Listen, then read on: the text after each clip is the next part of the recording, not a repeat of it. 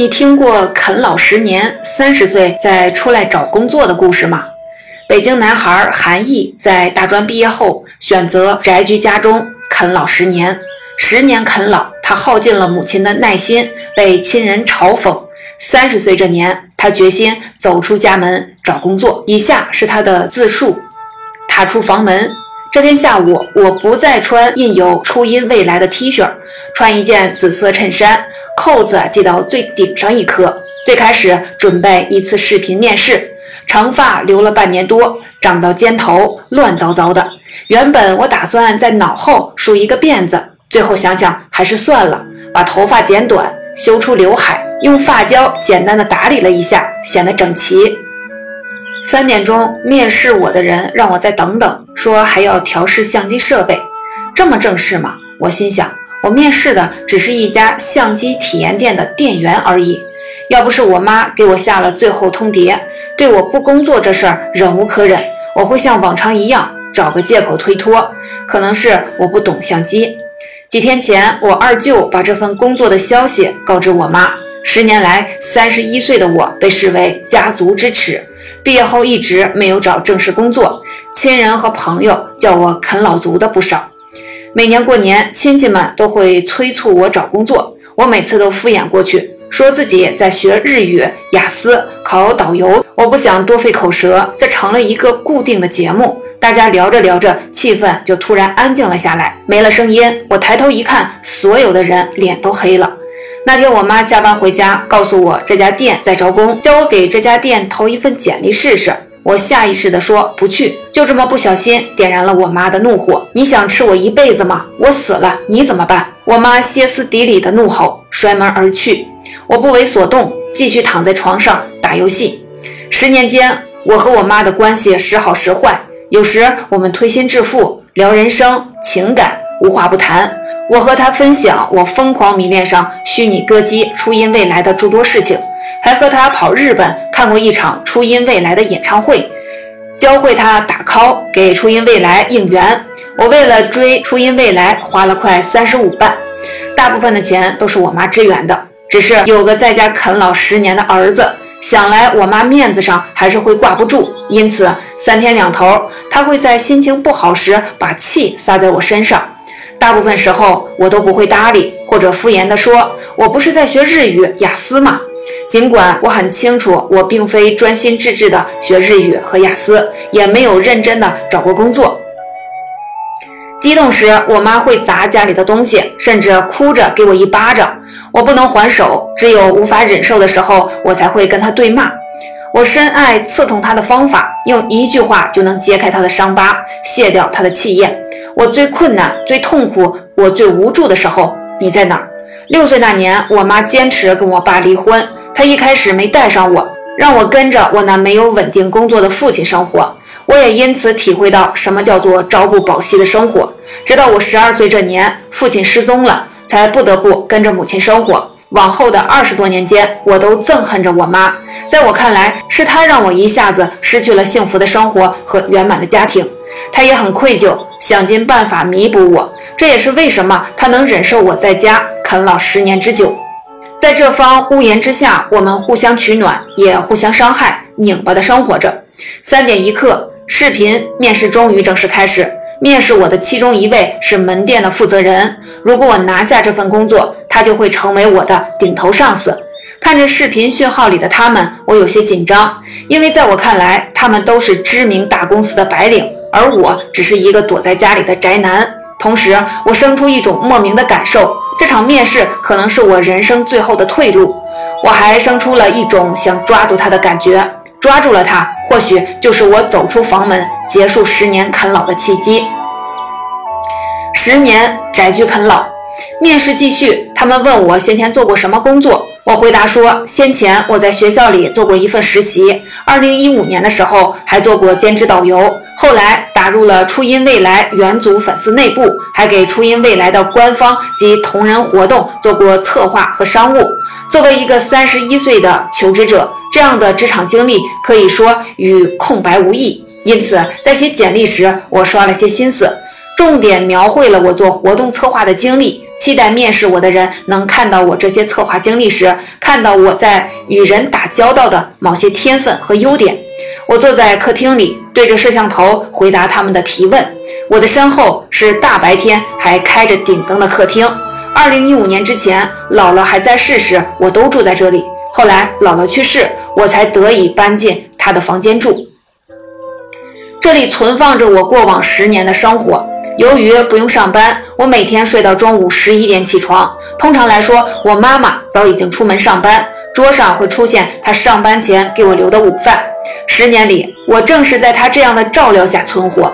阳光照不进我们的客厅，不开灯的话，白天和黑夜在这里没有区别。事实上，我的生活也不需要时间感，一整天吃睡看动画打游戏，不参与团队协作，不需要交付工作，没有所谓死线，也就不需要知道自己身处白天还是黑夜。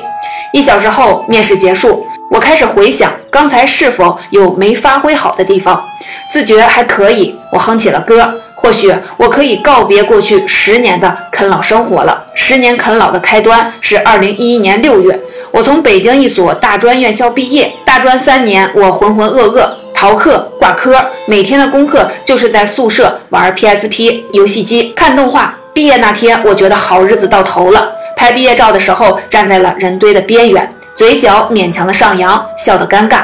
全班四十人，只有我在家啃老，并坚持了十年。毕业的前半年。海投简历近乎大学准毕业生的本能一样，发生在每个同学身上。他们忙着到处面试。我的表姐在大学的最后半年参加了七十多场面试，是其中的典型代表。相比之下，我抱着无所谓的态度，投了三四封的简历，参加了两三场面试，最后都没有了消息。这可能跟我缺少足够的实习经历和不如意的学习成绩有关。在这之前，我只是一家手机品牌的校园俱乐部里实习过半年，在班里我成绩排名倒数，毕业时还补考了两科。回到家，我敷衍我妈说我在很努力的找工作，转头就把书包一放，躺在了床上瘫着。我当然憧憬成为白领，穿着正装，打着领带，在人前风光。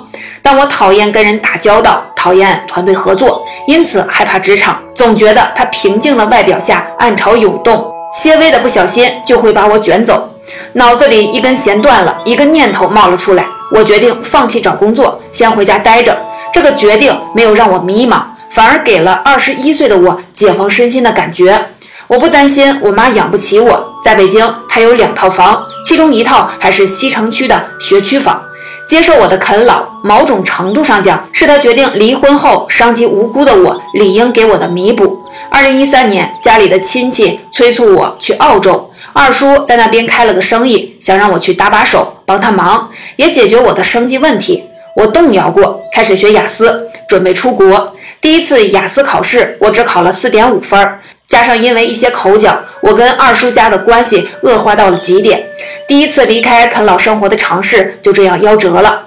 为了挣点零花钱买周边，二零一四年我向我妈要了两千块钱，花了两个月考了个导游证。隔年开始，每年暑假、春节我都会带下旅游团，一个月挣三千块钱。但这也是杯水车薪。为了收集各种限量周边，我经常哄骗我妈的钱。在我眼里，这本来就是该给我花的。我妈也不傻，发现不对劲儿后跟我叫板：“你别把我当傻子，钱都去哪儿了呢？”二零一八年，由于我不节制地购买初音未来的周边，演唱会也场场不落的追，我在各种互联网信贷产品上到处的借钱，最终背上了五六万的信贷，无力偿还。我才发现，原来自以为的潇洒，其实不过是拆东墙补西墙的狼狈。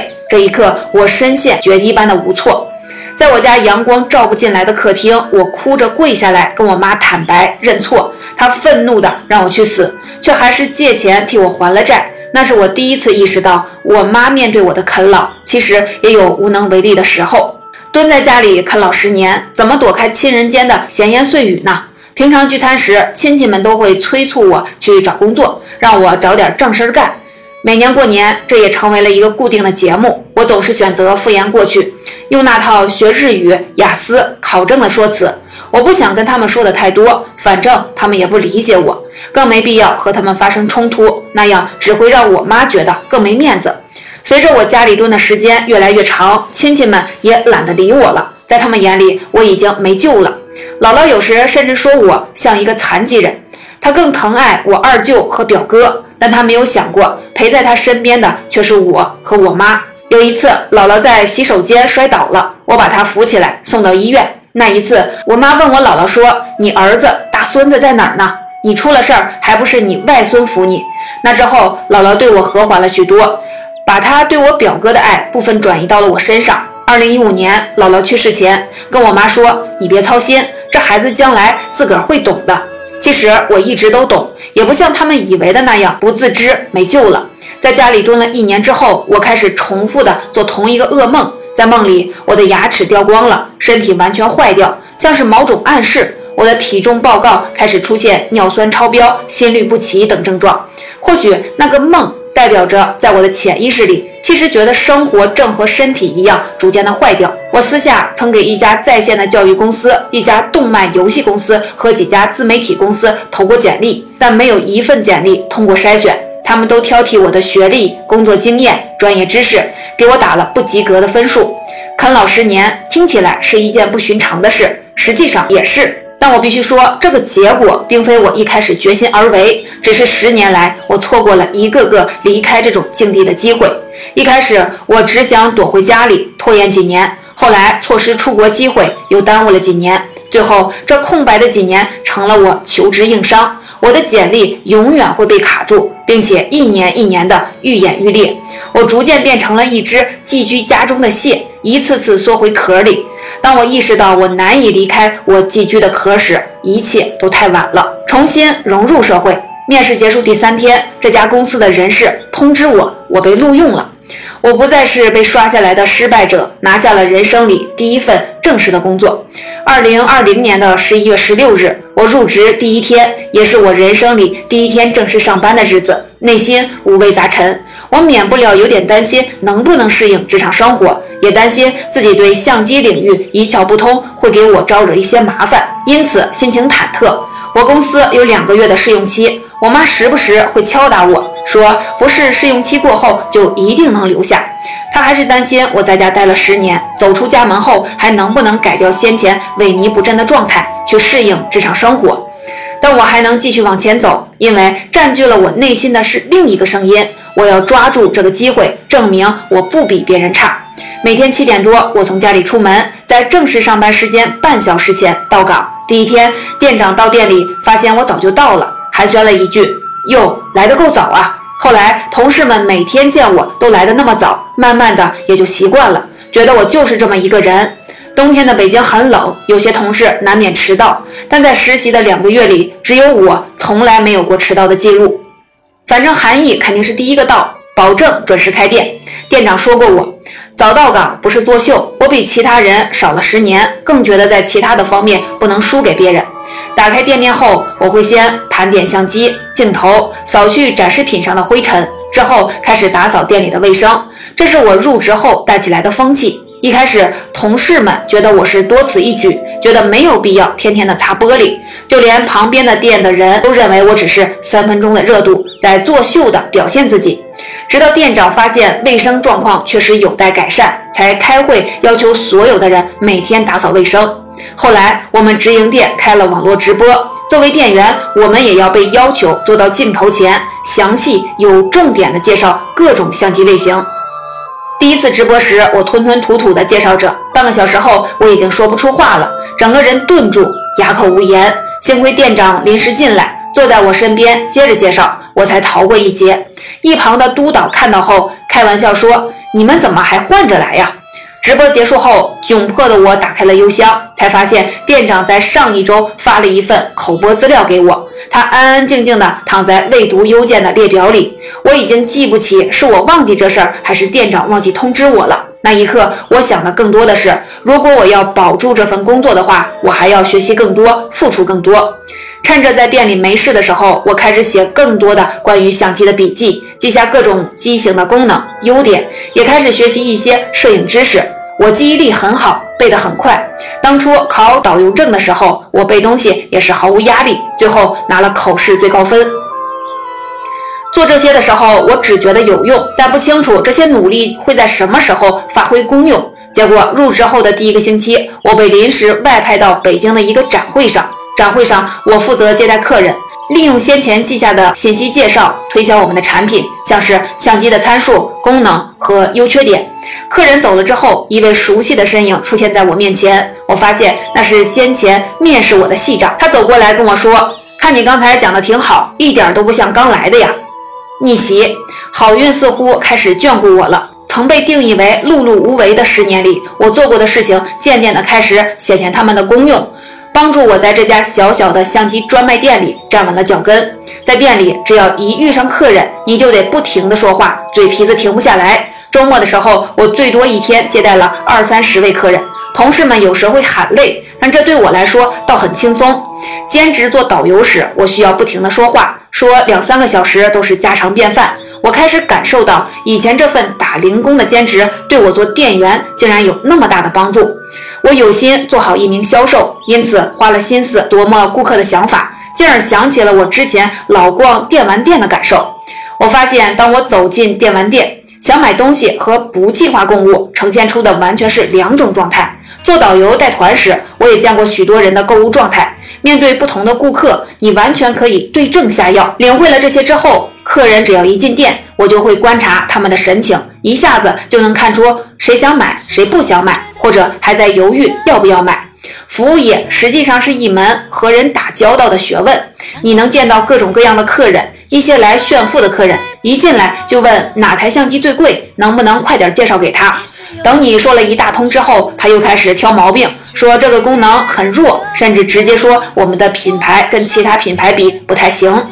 在家里啃老十年，我被视为是一个弱者，谁都看不起我。我见过太多的人在我眼前表现自己的优越感，我不在乎。所以面对这些炫富的人，我内心很平静。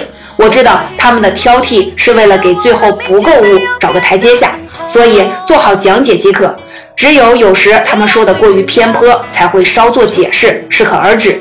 我接待的客人里最难应对的是摄影老炮。他们往往自诩自己是资深的摄影师，对自己的专业知识十分自信。别人的话，他们很难听得进去。